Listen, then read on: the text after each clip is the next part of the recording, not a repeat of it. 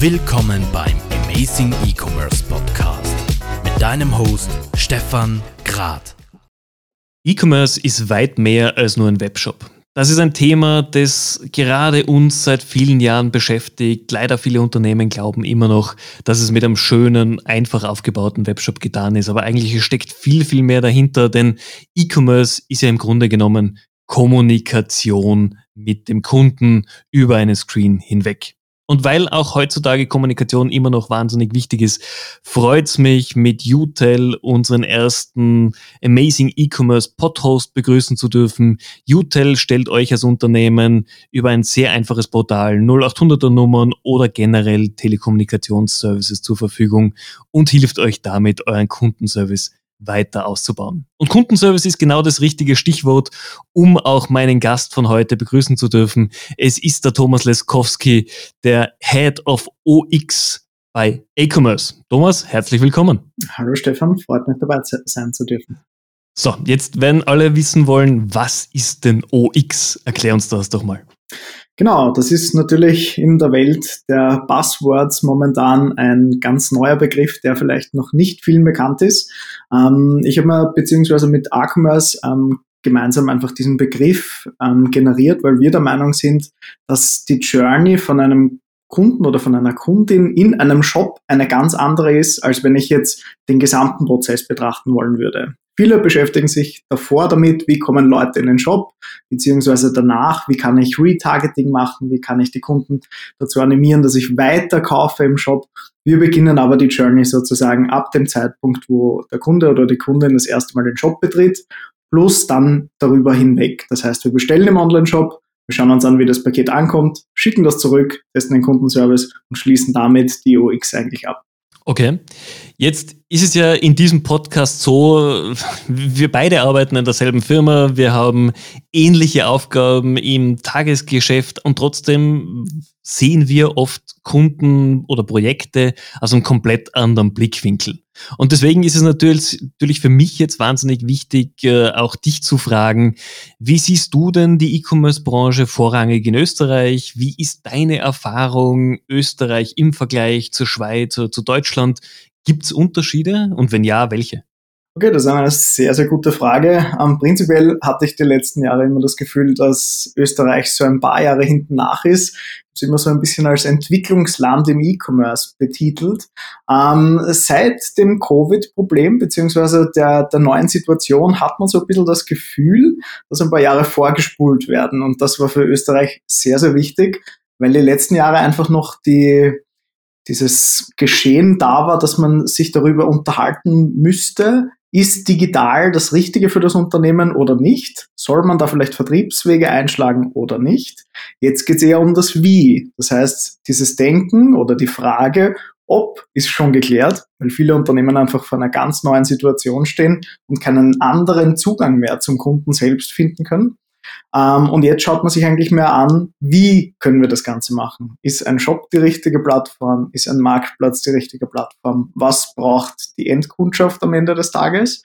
Und wenn man da jetzt den Vergleich zu Deutschland und der Schweiz mehr oder weniger zieht, ähm, sieht man schon, dass Deutschland einfach diese Frage des Wies schon seit fünf Jahren beantwortet. Und das ist so ein bisschen der Unterschied, wo wir uns vielleicht noch ein bisschen auf das bestehende Geschäftsmodell mehr oder weniger vertrauen konnten und eigentlich nicht so viel und so gern in die Zukunft geschaut haben, weil dann doch neue Herausforderungen damit einhergehen. Und das ist halt nicht so jedermanns Sache in, in Österreich. Jetzt allerdings, wie gesagt, ein paar Jahre vorgespult, macht das Ganze doch viel mehr Sinn für viele. Ja, absolut. Also ich meine, wir, wir lachen ja selber im Büro öfter mal drüber, dass Veränderung jetzt nicht das erste Attribut ist, das da zu österreichischen Unternehmen oft einfällt. Aber wir haben sehr viele tolle mittelständische Unternehmen, sogenannte Hidden Champions, die coole Produkte auf den Markt bringen, eine oder in ihrer Zielgruppe wirklich gut etabliert sind, die man halt im Massenmarkt nicht kennt. Und du betreust ja auch solche Kunden in den Beratungen. Was erlebst du denn da im Alltag? Einige dieser Unternehmen sind ja schon sehr, sehr weit, andere haben aktuell einfach ihre Probleme dabei, im digitalen Business so richtig Fuß zu fassen. Erzähl doch mal ein bisschen. Ja, ich glaube, das ist eigentlich eine, eine sehr, sehr lange Geschichte, aber prinzipiell ist es immer so, dass wenn sich Unternehmen mit dem Thema beschäftigen wollen, saugt man einfach mal alles auf, was im Umfeld passiert. Man hört sich Vorträge an, Webinare, man liest Bücher, man äh, unterhält sich mit Leuten und bildet sich so seine eigene Meinung am Ende des Tages. Und diese Meinung wirkt extrem stark dann im Unternehmen selbst. Es kommt dann natürlich auch immer darauf an, welche Position die Person hat. Aber meistens sind diese Personen dann sehr von dieser Meinung überzeugt und lassen nicht unbedingt von außen noch ähm, Feedback sozusagen zu. Aber das ist genau dieser Punkt, der jetzt eigentlich ganz essentiell ist, wenn es darum geht, ein Neuprojekt zu planen, kundenorientiert zu denken und dergleichen, sich ein bisschen von der eigenen Meinung zu distanzieren und sich auch anzuschauen, okay, was möchte meine Kundschaft, was würde meinem Unternehmen gut tun oder klatschen wir da jetzt einfach nur einen Online-Shop hin und der steht dann sozusagen als drittes Objekt neben, neben dem Unternehmen und neben den Mitarbeitern und den Mitarbeiterinnen.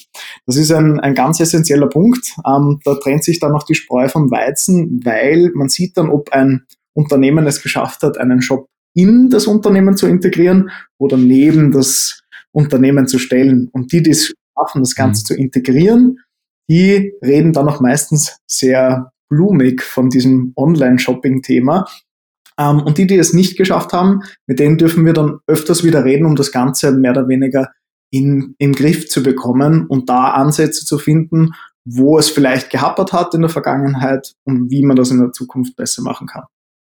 Jetzt hast du erwähnt, die eigene Meinung des Unternehmers oder Abteilungsleiters. Das kann natürlich durch, vor allem wenn man längere Jahre im Unternehmen ist, durch Betriebsblindheit passieren. Wir, wir haben es ja selber gerade, wir sind ja selber gerade dabei, unsere Kommunikationskanäle neu aufzubauen, äh, selbst unsere Dienstleistungen mal von außen beachten zu lassen, damit wir es zukünftig noch leichter kommunizieren. Aber das ist ja auch etwas, was jedem Unternehmer, jedem Mitarbeiter passieren kann. Und wie du gesagt hast, so dieser Blick von außen, der ist ganz wichtig. Wie gehst du persönlich vor, wenn du zu einem Kunden gehst, und der sagt ja, du, ich weiß genau, wie meine Kunden ticken, weil ich habe zehn Jahre Erfahrung, bin seit zehn Jahren im Business, ich weiß genau, was die wollen. Also prinzipiell hört man sich ja gerne mal die Meinung des Händlers sozusagen an, ähm, wie er das Ganze wahrnimmt oder sie das Ganze wahrnimmt. Ähm, auf der anderen Seite muss man dann aber auch dazu sagen, dass man vielleicht auch die Frage stellen sollte, wie sieht der Kunde das? Wenn dann genau dieselbe Antwort noch einmal kommt, dann kannst du ungefähr vorstellen, ähm, wo du ansetzen darfst. Ähm, und dann geht es einfach mal drum, wirklich mit dem mit der Endkundschaft am Ende des Tages zu reden. Das heißt, zum Hörer zu greifen, eine Bestellung heraussuchen, ähm, bei der Kundschaft anrufen und zu fragen, hey, ähm, was könnten wir vielleicht ein bisschen besser machen? Ich habe gesehen, du hast zwar es geschafft, einen Einkauf abzuschließen, aber wie hat es dir wirklich gefallen? Was können wir besser machen und wie können wir dich mehr Teil daran haben? Und wenn man damals sich so ein paar Eindrücke holt, es müssen nicht viele Telefonate sein, es können ein bis zehn Telefonate sein, dann bekommt man schon ein ganz gutes Gefühl, in welche Richtung es gehen sollte. Ähm, und auf der anderen Seite ist natürlich nicht nur das Gesprochene das Essentielle, sondern man sollte auch mal einen Blick in die Daten werfen. Ähm, schaut man sich Branchenvergleiche an, vielleicht mit dem eigenen Online-Shop, Beispiel Fashion-Industrie, bewege ich mich da in, einem, in einer Conversion Rate von 0,5 Prozent oder bin ich bei den 5 Prozent oben? Wenn ich mich jetzt eher im unteren Drittel befinde, sollte ich mir vielleicht anschauen, wo hören meine Leute momentan auf zu klicken, woran könnte das liegen und da nicht einfach nur Theorien erstellen oder Hypothesen erstellen, sondern wirklich nachzufragen bei den Kunden. Hey, wie nimmst du das da wahr? Und wie können wir das Ganze vielleicht mit dir gemeinsam besser gestalten. Der Kunde gibt vielleicht nicht die direkte Antwort, dementsprechend ist es natürlich auch meistens klug, einen Experten da dazu zu holen, der das Ganze sozusagen ausdeutscht und dir wirklich Anweisungen gibt, wie bzw. was du am Ende des Tages umsetzen solltest. Das ist absolut verständlich. Jetzt hast du aber gerade angesprochen, dass das große Wort im E-Commerce die Conversion Rate. Und du weißt es selber, wir sitzen oft genug bei Kunden, wo es dann heißt, hey, meine Conversion Rate ist super, ich habe 15, 20 Prozent Conversion Rate. Ähm, es ist einfach so, viele messen Conversion Rate falsch. Es gibt auch unterschiedlichste Definitionen von Conversion Rate, Vor Retoure, Nach Retoure etc. Wie, wie sind deine Erlebnisse? Wie, wie was ist ein realistischer Wert, an das man sich als normaler Online-Händler äh, halten kann? Was für Conversion Rate ist so, ja, die, die Hausnummer, wo man weiß, okay, da bin ich nicht ganz weg. vom, vom Ziel? Ja, prinzipiell kann man mal sagen, desto höher, desto besser. Ähm, das ist schon mal eine sehr gute, pauschale Aussage wahrscheinlich.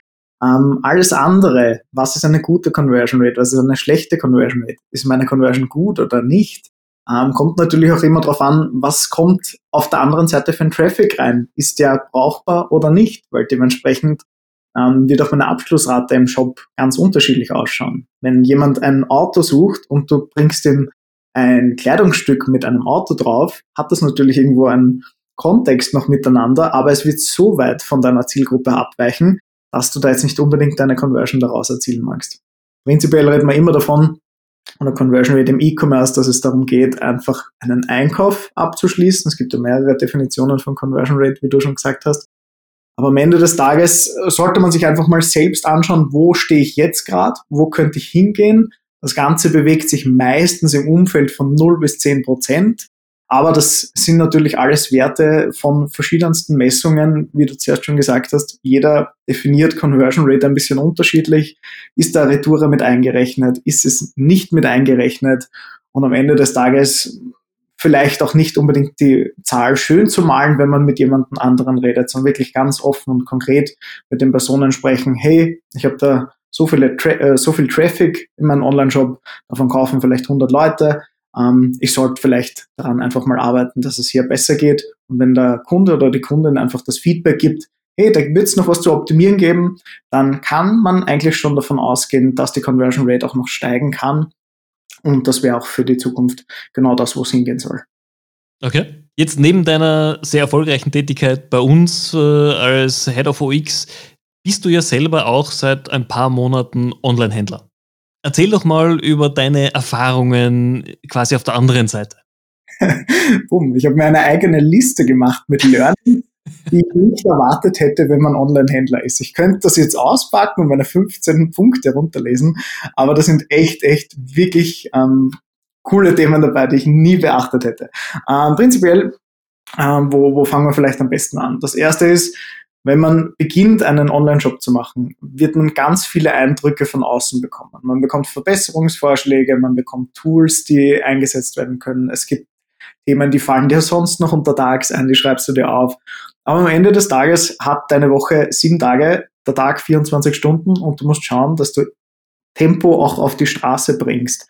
Das heißt, du musst irgendwann mal beginnen, eine Prioritätenliste zu führen, wirklich auch den Mut haben, Nein zu gewissen anderen Themen zu sagen und sich bewusst zu sein, dass jetzt nicht das ganze Konstrukt eigentlich zusammenstürzen wird, sondern du einfach gewisse Themen vorrangig behandeln wirst. Und sobald das einmal eingetreten ist, mehr oder weniger, ähm, dass du ein, ein gewisses Thema mal abschließt, kommt das Tempo auch wirklich auf die Straße. Das zweite ist natürlich, ähm, profitabel werden am anderen, am anderen Ende des Ufers sozusagen. Es kommen schon einige Kosten sozusagen auf einen zu und desto mehr man sich sozusagen damit befasst, desto schneller ist man natürlich auch gewillt, ähm, für gewisse Themen einen Aufwand aufzubringen. Auf der anderen Seite ist E-Commerce natürlich auch irgendwo umsatzgetrieben. Das heißt, wenn ich am Ende des Tages ganz viele tolle Tools an meinen Online-Shop angeschlossen habe, aber 0 Euro Umsatz damit gemacht habe,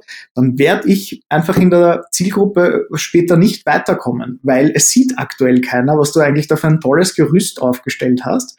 Und am Ende des Tages interessiert es aber keinen.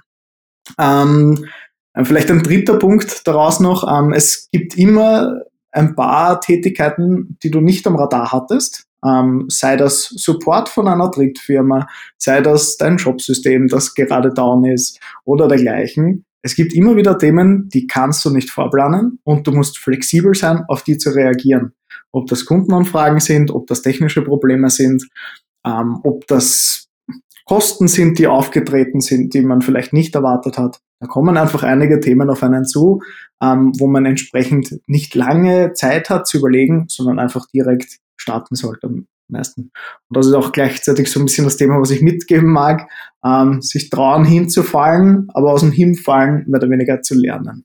Also durchaus strukturiertes Hinfallen quasi. Ja, strukturiertes Hinfallen und vielleicht auch vom, vom Kratzer die Narbe auch öfter mal anschauen und aus dem vielleicht dran denken, wie man seine Zukunft planen mag.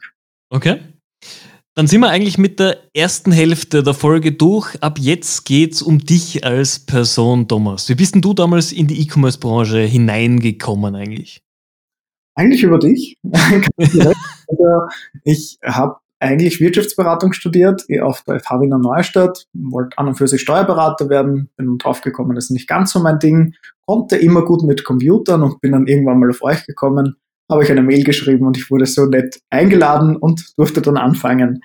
Mehr oder weniger habe ich mir das Ganze dann Learning by Doing beibringen dürfen, indem ich einfach bei 100 verschiedenen Shops bestellen konnte und eine Liste führen durfte, wer gewisse Themen gut macht, wer sie schlecht macht, was man vielleicht besser machen könnte und wer wirklich in Erinnerung bleibt. Wenn man dann irgendwann mal die Pakete nicht mehr sehen kann, die sich am Tisch türmen, dann überlegt man sich langsam, hey, das könnte es vielleicht jemandem helfen, wenn man diese Erfahrungen mit anderen teilt. Und aus dem heraus ist eigentlich sehr so mein Steckenpferd der Shop-Analyse eigentlich entstanden, wo ich mich eigentlich damit beschäftigt habe, wie können Händler oder Händlerinnen mit dem Bestehenden eigentlich noch weiter arbeiten, dass sie da einfach erfolgreicher werden. Ja, und das Ganze hat mich dann nicht mehr wirklich in Ruhe gelassen, und dann ein Masterstudium gemacht, ähm, gebe selbst sehr gern mein Wissen in verschiedensten Vorträgen weiter, lese gern Bücher dazu, höre mir alle möglichen Podcasts an, wollte auch den eigenen Job als eigenes Learning sozusagen mit aufnehmen und versuche so eigentlich alle Blickwinkel irgendwann einmal mit reinzubekommen und das Ganze dann effektiv an Kunden und Kundinnen einfach weitergeben zu können. Du hast eben in den letzten Jahren viel gesehen, du hast dich ja enorm entwickelt auch, äh, du hast unfassbar viel Know-how aufgebaut, auch sehr praxisnah, jetzt nicht nur durch deine Shop, sondern auch davor. Gibt so ein Key Learning aus den letzten drei, dreieinhalb Jahren in der E-Commerce-Branche? Ähm, ja, Kritik wird nicht immer gut aufgenommen. Viele fühlen sich da einfach auch sehr angegriffen davon und, und versuchen sich, auch wenn sie beispielsweise Geld dafür ausgeben, dass sie eine Analyse beauftragen und sich eigentlich Kritik einkaufen sozusagen. Wenn du mit den Personen dann im Gespräch bist, es gibt einige, die nehmen das sehr positiv auf. Da merkst du auch, in zwei Wochen ist alles umgesetzt, was man da so geplant hätte. Und dann gibt es wiederum leider Personen, die, die haben so das Gefühl, sich rechtfertigen zu müssen. Und das hat einfach da gar keinen Stellenwert in Wirklichkeit. Muss man das total neutral versuchen zu betrachten. Ich finde, das ist auch im, im privaten Leben ein, ein schwieriger Punkt äh, natürlich, aber ein Punkt, der dich wahrscheinlich in deiner persönlichen Entwicklung, wenn man das jetzt auf den Job umlegt, auf die Jobentwicklung, sehr positiv beeinflussen wird. Das heißt nicht, dass alles immer gut ist und was irgendwie von anderen Seiten empfohlen wird, aber man kann natürlich einmal den Denkprozess ein bisschen anregen und es sich dann einfach mal aus, die, aus der Sicht eines Dritten ähm, die, diese Position einholen und damit arbeiten. Und ich glaube, das ist so das beste Learning, was ich aus allen möglichen Themen daraus fassen durfte und vielleicht noch ein Thema oben drüber zu setzen. Es stecken immer Personen dahinter. Dieser Shop ist nicht, ist zwar sehr digital, aber am Ende des Tages sitzt da ein kleiner Bub oder ein kleines Mädchen dahinter, das diesen Shop ähm, in Gang bringen muss und ein Team, das dahinter arbeitet. Und wenn du mit den Personen ähm, gut auskommst und das Team gut arbeitet, siehst du, dass sich das auch wirklich gut im Shop repräsentiert. Und dahingehend würde ich auch einfach gern sagen, weil man das auch einfach bei vielen Unternehmen sieht, nicht unbedingt einfach gleich die Marketing- oder die IT-Abteilung in den Shop absetzen sozusagen, um denen zu sagen, hey, bitte bauen wir mal nebenbei schnell einen Job auf, es wird nicht so gut funktionieren. Also da, da bin ich mir sehr sicher, dass das ein absolut stiefmütterliches behandeltes ähm, Projekt wird und das sollte es nicht werden, wenn man jetzt gerade den Zeitpunkt eigentlich nutzen sollte, das Ganze professionell und gut für die Kundschaft aufzusetzen. E-Commerce, wir wissen selber, dass es in vielen Abteilungen oft dazugegeben wird, aber es ist halt ein eigener Bestandteil, wo man viel Know-how braucht, viel Wissen braucht, auch das passende Team und auch die passende oder die dazugehörende schnelle Umsetzbarkeit. Ich glaube, das ist ein wahnsinnig wichtiger Punkt. Absolut, bin ich ganz deiner Meinung. Wie man dann das Wissen aufsaugt, ist natürlich dann wieder eine eigene Sache, ob man das über Vorträge machen mag, selbst lernen. Aber Gott sei Dank, momentan ist alles digitalisiert worden. Das heißt, man kann von zu Hause aus auf alle möglichen Kanäle zugreifen und ich glaube, das wäre genau die richtige Chance, sich mit den Themen zu beschäftigen. Das ist nämlich eine wunderbare Überleitung zu meiner nächsten Frage. Wie bildest du dich weiter? Du hast es davor schon ganz kurz erwähnt, du hörst dir viele Podcasts an, du liest sehr viel. Gib ein paar Tipps unseren Zuhörern, was für dich ein, ein, eine wichtige Quelle vom Know-how ist. Ich habe ja den großen Vorteil, dass ich viel aus der Praxis lernen durfte. Nichtsdestotrotz ist es generell immer wichtig, sich auch andere Quellen irgendwo reinzuholen. Das heißt, Bücher zu lesen, vielleicht nicht unbedingt nur Online-Handelsbücher. Manchmal, wenn du in dem Thema einfach schon ein bisschen ausgesorgt hast, sozusagen, ist es manchmal nicht so blöd, sich einfach auch ja, Querverbindungen zu deinem Thema zu suchen. Das heißt, ich war auch irgendwann einmal gefühlt mit allen Online-Handelsbüchern durch, bedingt durchs Masterstudium und habe mir dann verschiedenste Psychologiebücher und dergleichen angeschaut, dass man einfach versteht, a, wie tickt mein Gegenüber, wenn ich in einem Verkaufsgespräch bin, theoretisch, ähm, aber auch wie äh, tickt ähm, der Endkunde. Wie kann ich am besten in den reinschauen und welche Verhaltensmuster haben sich vielleicht über die Historie einfach schon so gebildet, dass man das auf dem Shop überleiten kann. Und das ist vielleicht ein Punkt, den sich viele auch zu Herzen nehmen können. Das Ganze ist Verkaufen im Online-Shop. Ähm, und verkaufen kann man nur, wenn man gut ist am Ende des Tages. Und du solltest gut sein in deinem Online-Shop. Das heißt, du musst dich auch damit verstehen, äh, mehr oder weniger beschäftigen, was im Gehirn des Endkonsumenten da passiert. Und der zweite Punkt ist, ähm, ja, es gibt ganz viele Shopsysteme, mit denen kann jeder Laie eigentlich losstarten, selbst mal durchzuklicken. Theoretisch vielleicht sich ein bisschen mehr Gedanken zu machen und sich zu überlegen, wo bin ich das letzte Mal gestanden und habe mir gedacht, ah, schade, dass das nicht gibt. Und genau in dem Moment schreibst du dir diese Idee weit auf und versuchst das Ganze in ein Businessmodell überzuziehen und versuchst einfach mal von, von der Pike auf mit einem mehr oder weniger kostenlosen Shopsystem das so zu bauen, wie du es gerade in deinem Kopf hast. Und dann wirst du irgendwann an eine Grenze stoßen und an der Grenze beginnt dein Lernprozess erst richtig, weil da geht es dann darum, dieses Problem zu lösen, diese Herausforderung irgendwie zu meistern. Und die Branche ist so neu, dass du jetzt dieses Problem nicht in Google eingeben kannst, sondern jeder ist jetzt eigentlich genau in diesem Moment dabei, die Branche selbst zu definieren. Das heißt, wir schreiben gerade Geschichte und sie wurde noch nicht geschrieben davor. Und das ist das, wo viele, auch junge Personen, sich einfach jetzt hinsetzen sollen ähm, und entsprechend das Werkzeug in die Hand zu nehmen und sich jetzt zu positionieren. in 20 Jahren interessiert es keinen mehr, ob du schon Online-Shop-Erfahrung hast oder nicht. Da wird das irgendwann mal Standard sein. Absolut. Gebe ich dir zu 100% recht. Damit sind wir bei unserer Schnellfragerunde angekommen. Ich nenne dir zwei Begriffe und du sagst mir wirklich aus der ersten Reaktion heraus, was dir wichtiger ist. Offline oder online einkaufen? Online. Du bist aber immer noch jemand, der auch offline einkaufen geht, oder? Ja, wenn Oder kaufst du 100% online? Wenn die Geschäfte offen haben schon. okay.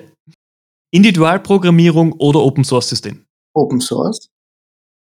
Rechnung oder Kreditkarte? Rechnung. Last-Minute-Weihnachtsgeschenke oder schon im Oktober eingekauft? Last Minute.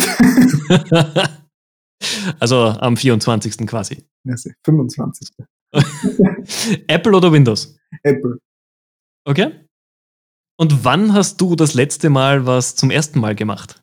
Uh, da gab es jetzt einige Momente mittlerweile. Ähm, ich glaube, die Investition in ein Unternehmen, also sich selbst als Investor zu beteiligen ähm, und da auch selbst ein bisschen mit Einfluss zu nehmen an einem Unternehmen und selbst den Verlauf ein bisschen mitzusteuern zu können. Also eine Unternehmensbeteiligung, um da einen kurzen Punkt sozusagen zu machen. Und war es so, wie du gedacht hast? Ja, jein, muss man eigentlich positiv. Ich habe das eben alles immer nicht als finanzielles Investment gesehen, sondern irgendwo als Investment in mich selbst. Ich sage auch, jede Ausbildung kostet irgendwo Geld und für mich war das zum Großteil eine Ausbildungsinvestition, die ich in diversen Instituten nicht mehr dazulernen kann. Dementsprechend ist es für mich ein finanzielles Investment auf der einen Seite, aber auf der anderen Seite ein finanzielles Investment, wo man vielleicht auch einen Return on Investment äh, nach Jahren daraus bekommt, wie es auch mhm. bei der Ausbildung ist am Ende des Tages. Ähm, dementsprechend eigentlich sehr, sehr zufrieden und voll, okay. voller Elan dahinter. Das klingt doch positiv. Wie ist es denn jetzt in deiner Einschätzung? Du hast die letzten Jahre sehr viel in der Branche mitbekommen. Was glaubst du, was kommt auf uns in den nächsten 6, 12, 18 Monaten zu? welche Themen werden die Branche auf jeden Fall bewegen? Puh, ja, da gibt's einige Punkte. Also prinzipiell eines der Punkte wird wahrscheinlich sein, was ich schon seit einem Jahr predige, ist, dass der stationäre Handel nicht mehr die Funktion wie früher haben wird, sondern dass du halt nicht als primäre Anlaufstelle das stationäre Geschäft hast, sondern dass erstens einmal das Ganze verschwimmt und zweitens, dass der stationäre Handel stärker als Marketinginstrument wahrgenommen wird. Das heißt, dass ich mich auf eine Kärntner Straße, auf eine Maria-Hilfer-Straße, auf eine Straße, die einfach hohen Traffic hat sozusagen, mit, einer, mit einem kleinen Spot positioniere, dass ich einen möglichst hohen Social Proof Effekt habe, also dieser Echtheitseffekt und gleichzeitig auch Traffic habe, dass es meine Marke wirklich gibt. Und je nachdem, wo ich mich dann positioniere, beispielsweise in Wien, werde ich natürlich auch in ein Klientel eingeordnet. Also eher ein hochpreisig, niedrigpreisig, ähm, Mittelklasse etc. Und ich glaube, dass das eine ganz wichtige Stellung ist, die sich auch kleine Online-Händler ähm, zu Herzen nehmen werden. Also so Nischenprodukte mehr oder weniger, die einen kleinen Pop-up-Store einfach irgendwo haben und damit einfach das Geschäft verschwimmen lassen und sozusagen ihr Büro im Pop-up-Store führen. Also das ist so der erste Punkt, den, den ich so äh, mehr oder weniger am Schirm habe. Der zweite ist natürlich das ganze Thema Online-Marketing. Ähm, es wird immer schwerer in, im Internet gefunden zu werden am Ende des Tages und es ist für einen Unternehmer extrem wichtig zu wissen, wer soll überhaupt bei mir einkaufen. Wenn ich eine komplette Random-Geschichte daraus mache und sage, du, du, du, ähm, ich nehme an, dass meine Kunden über 40 Jahre alt sind, männlich und weiblich sind und vielleicht ist deine Zielgruppe 20 Jahre alt, dann solltest du das vielleicht schon davor recherchiert haben, weil sonst verbrennst du irgendwann vielleicht dein ganzes Budget, dein ganzes Erspartes in Facebook, in Google, in Amazon und dergleichen und das sollte vielleicht am Ende des Tages nicht rauskommen. Und es werden sich als dritter Punkt die Karten neu mischen. Also alle möglichen Platzhirsche, die es jetzt schon gegeben hat am Markt, die einfach durch den stationären Handel neu sich einfach immer gut profiliert haben. Besonders das Thema Zwischenhandel. Ich bin leider persönlich der Meinung, dass das über den nächsten, also jetzt nicht über die zwölf Monate, aber über zehn Jahre wird sich der Zwischenhandel langsam aber doch aus unserem Daily Business ein bisschen entfernen. Man sieht, dass einfach die Marken direkt zu den Kunden rausgehen können und damit den Zwischenhandel nicht mehr brauchen. Der Zwischenhandel ist jetzt nur mehr, wenn er es schafft, sich mit einem USP wirklich gut ähm, festzulegen, dann ist er noch relevant, weil er einfach viel Traffic abfängt. Aber diese Spitze wird immer enger und darunter werden nach und nach wahrscheinlich die Zwischenhändler raussortiert werden, was natürlich einerseits äh, wieder Chancen gibt sozusagen für neue Marktteilnehmer, die da reinrutschen können. Aber natürlich können auch die Großen jetzt sehr gut punkten. Und ich glaube, das soll eine Motivation sein für jeden, der jetzt irgendwo eine Nische bedient, ähm, dass wenn er jetzt die Liebe, die Leidenschaft in die Hand nimmt und natürlich irgendwo auch das Geld, dass sich das Ganze jetzt vielleicht nicht sofort auszahlen wird, aber wenn wir in drei Jahren zurückschauen, wird das vielleicht ein ganz anderes Bild sein. Aber das ist ja auch dann in gewisser Weise so eine Art Teufelskreis, weil die Marken versuchen, den Weg direkt zum Konsumenten zu schaffen. Dementsprechend geben sie natürlich Online-Marketing-Budget aus. Die Zwischenhändler müssen auch gefunden werden, geben auch Online-Marketing-Budget aus. Man bietet natürlich auf ähnliche oder dieselben Keywords, womit es wieder teurer wird. Und im Endeffekt, wer bleibt über? Die Marke. Weil der Händler einfach die Marge ja auch nicht hat. Absolut. Also sagst du, wenn sich jemand jetzt mit Produkten selbstständig machen will, ist es wirklich eine gute Idee, jetzt als reiner typischer Online-Händler mit ich kaufe Produkte zu und verkaufe sie ein bisschen teurer weiter, wird es eher schwierig werden. Das wird, das wird eine ganz schwierige Geschichte, weil jeder von uns hat es jetzt wahrscheinlich mehr oder weniger schon gelernt, einen neuen Tab zu öffnen, das Produkt dort einzugeben und sich anzuschauen, okay, wer gibt es mir um wie viel Geld? Und wenn ich das Ganze wenn mein Produkt jetzt nicht eine emotionale Bindung zu mir hat und ich jetzt zum Händler auch keine emotionale Bindung habe, dann schaut's ganz, ganz düster aus. Ähm, dann kommt es nämlich meistens wirklich nur mal drauf an, wer bringt's mir am billigsten, mit den wenigsten Versandkosten und in der schnellsten Zeit zu mir. Und der, der da die niedrigste Rechnung sozusagen vorlegen kann, mit der richtigen Zahlungsart natürlich hinten dran, ähm, der wird das Rennen gewinnen. Und der wird das nicht nur bei mir gewinnen, sondern auch bei zehn anderen Personen. Und wenn die zehn anderen Personen nicht bei dir oder bei jemand anderen einkaufen, sondern in dem Fall, wie es jetzt ist, bei Amazon, dann wird das Ganze äh, düster enden. Und das, dementsprechend sollte man jetzt vielleicht sich gut überlegen, wie möchte ich mich positionieren? Niedrigpreisig, hochpreisig, mit was für einem USP? Und das letzte Wort unterstreiche ich zehnmal. Ja, jetzt hast du nicht erwähnt B2B. Ist es für dich kein, kein großer Trend für die nächsten Jahre? Absolut. Ähm, ich muss eigentlich sehr subjektiv daraus sagen, dass ich mich einfach sehr viel in der Vergangenheit mit B2C-Geschäft ähm, auseinandergesetzt habe. Mhm. B2B kommt immer wieder unter. Es sind riesige Summen an, an Warenwerte, die da mehr oder weniger über den Tresen gehen die natürlich auch noch in einer ganz eigenen Welt sozusagen zu Hause sind. Also man merkt, dass wenn man mit vielen B2B-Händlern redet, dass da einfach schon, ja, das haben wir schon immer so gemacht, ähm, unsere Kunden sind anders, etc. Das haben wir alles schon mal gehört. Das war vor fünf Jahren im B2C-Bereich genauso mein Kunde denkt anders. Ähm, wir brauchen das nicht, weil ähm, finde ich nicht finde ich nicht so ganz richtig den Ansatz. Ein extrem gutes Beispiel ist nämlich A. Gleitner für, für mich, die einfach aus dem B2B-Geschäft kommen und dann gemerkt haben, hey, der Palettenversand, das ist nicht alles. Ähm, wir können auch mal versuchen, die Endperson sozusagen zu treffen und mit einem B2C-Produkt äh, uns nach draußen wagen ganz andere Learnings, die sie dann auch in den, ins B2B-Geschäft natürlich übertragen können, ähm, aber ein ganz, ganz, ganz frisches Denken, weil man sich viel mehr öffnen muss, was sind da gerade für Themen am Markt und, und dergleichen. Und B2B-Geschäft, das sind natürlich meistens auch Platzhirsche, die das Geschäft schon länger so gemacht haben. Die, die neu ins B2B-Geschäft reinkommen, da merkt man schon, dass da sehr viel B2C-Denken dahinter ist. Man braucht sich nur Entmatics anschauen dann merkst du teilweise nicht mal richtig, ist das ein B2C oder ein B2B-Shop. Die wissen einfach, wo sie ihre Leads herkriegen, ähm, dass sie mit denen am besten arbeiten können und das extrem effizient über den Online-Shop lösen können. Also das geht ja auch schon in die Richtung, eigentlich verschwinden die Unterteilungen in B2B, B2C. Es geht ja wirklich darum, wie du schon erwähnt hast, am Endeffekt sitzt hinter dem Smartphone, hinter dem Tablet, hinter dem Computer ein Mensch, der kaufen will und das wollen wir, egal ob im beruflichen oder im privaten Umfeld, so einfach und angenehm wie möglich machen. Ganz genau. Das ist genauso wie die Diskussion anfangs war, offline und online. Ist das was Unterschiedliches oder ist das ja. nicht eigentlich eh dasselbe irgendwo? Thomas, Vielen, vielen herzlichen Dank für deine Zeit, dass du dich hierher gesetzt hast und mit mir einfach so locker geplaudert hast. Die Insights waren auf jeden Fall mega spannend, sicherlich auch für unsere Zuhörer. Und ich weiß ja, wenn jemand Fragen hat, kann er sich jederzeit gerne an dich wenden. Du bist auf allen relevanten Kanälen sehr leicht auffindbar. Ich glaube am besten inzwischen über LinkedIn.